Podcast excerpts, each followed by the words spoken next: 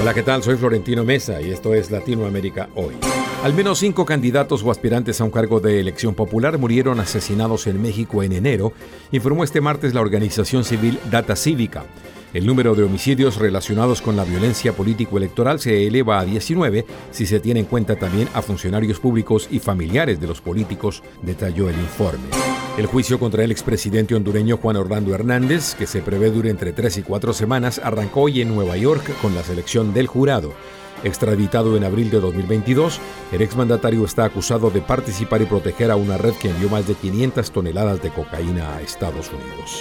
La Corte de Constitucionalidad de Guatemala dejó en firme el fallo judicial que ordena cerrar el caso contra un grupo de militares retirados, entre ellos altos mandos, acusados de la desaparición forzada de más de 500 personas entre 1982 y 1988 durante el conflicto armado interno. Los presidentes de Costa Rica, Rodrigo Chávez, y de Panamá, Laurentino Cortizo, inauguraron hoy el Centro de Control Integrado de Paso Canoas, que consiste en un puesto fronterizo valorado en 33 millones de dólares y contempla edificios para aduanas, migración, policía y servicio fitosanitario.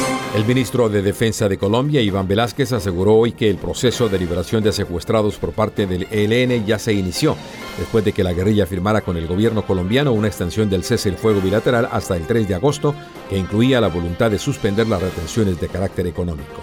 Los 13 empleados de la Oficina de Derechos Humanos de la ONU en Venezuela dejaron ya el país y se encuentran en Panamá para proseguir desde ahí su labor, confirmó este martes la portavoz del organismo Marta Hurtado después de que la semana pasada el gobierno venezolano ordenara suspender sus actividades. La primera sala de la Corte de Apelaciones de Santiago resolvió reabrir la investigación por la muerte del poeta chileno Pablo Neruda, ocurrida 12 días después del golpe de Estado encabezado por Augusto Pinochet en septiembre de 1973, informó la familia del premio Nobel querellante en la causa.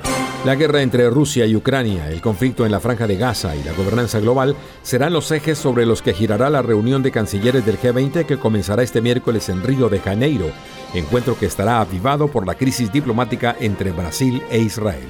Así está Latinoamérica hoy.